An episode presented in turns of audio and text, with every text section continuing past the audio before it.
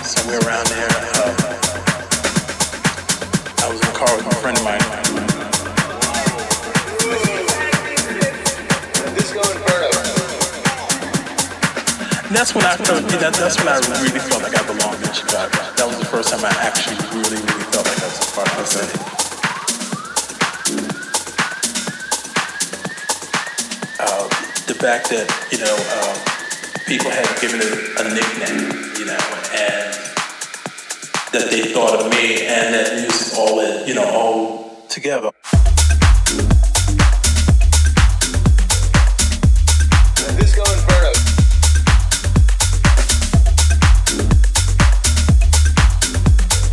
When, when was the first time